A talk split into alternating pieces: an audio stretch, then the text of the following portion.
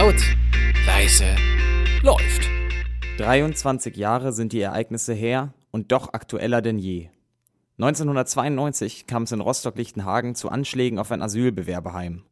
Der Film Wir sind jung, wir sind stark läuft seit vergangener Woche in den Kinos und zeigt, wie es zu diesen grausamen Taten kommen konnte.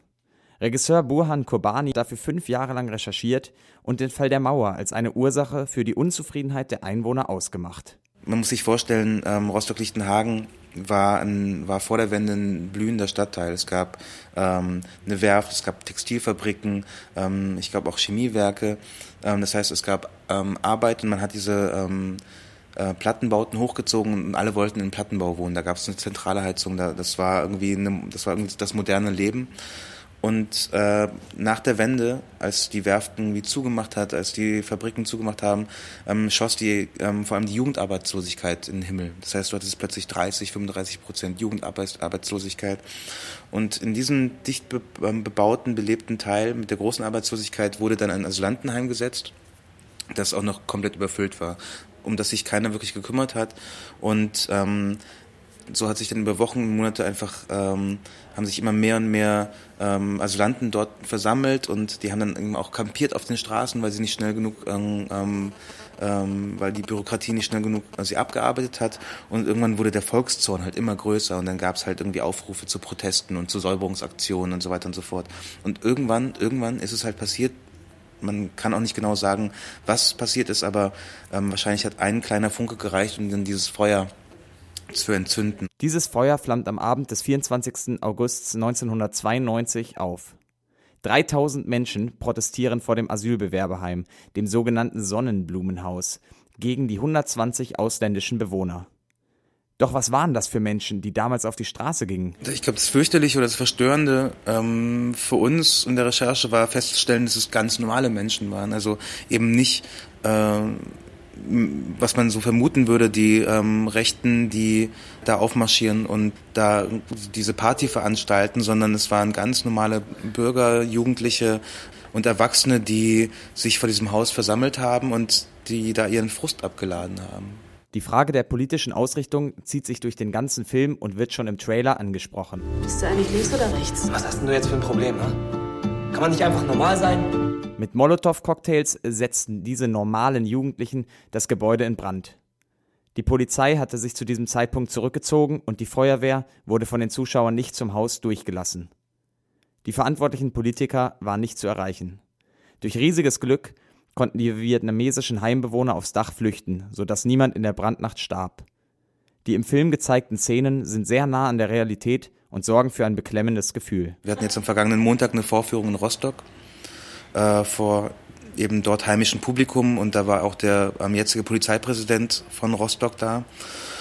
Und er ist nach dem Film aufgestanden und natürlich war bei uns allen so, so eine Beklemmung. Wir wussten nicht, was er sagen wird und er hat gemeint, ähm, ich war damals Polizist von diesem Haus und wenn ich diesen Film anschaue, dann muss ich sagen, dass ich mich schäme. Ich schäme mich als Polizeibeamter, dass ich nicht in der Lage war, diese Menschen in diesem Haus zu beschützen und ich, und ich schäme mich als Bürger, weil ich nicht in der Lage war, diese Situation zu verhindern. Kurbani hat den Film gemacht, um an die Ereignisse damals zu erinnern.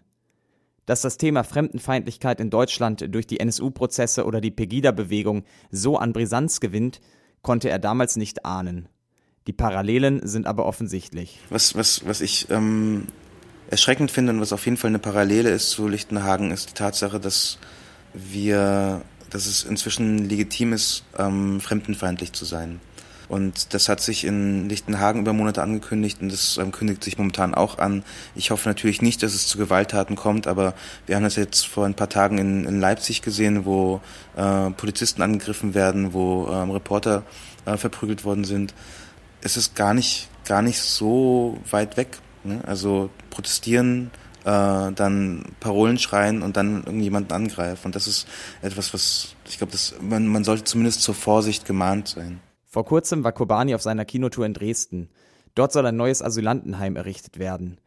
Ähm, daher wurden dort Flyer verteilt, die Kobani an Rostock-Lichtenhagen erinnern. Da heißt es, ähm, erste Bürgerdemo im Jahr 2015, Treffpunkt, bla bla bla, Uhrzeit, bla bla bla, gegen die zwei geplanten Asylbewerberheime auf der ähm, Karl-Marx-Straße. Und dann wird hier irgendwie aufgerufen zu einem Protest es ist alles anonym. Ähm, hier wird von bestimmten ähm, Asylanten ähm, gesprochen, die man gerne haben würde oder die man, die, die ruhig rein dürfen. Zum Beispiel Edward Snowden steht hier, ne, der darf.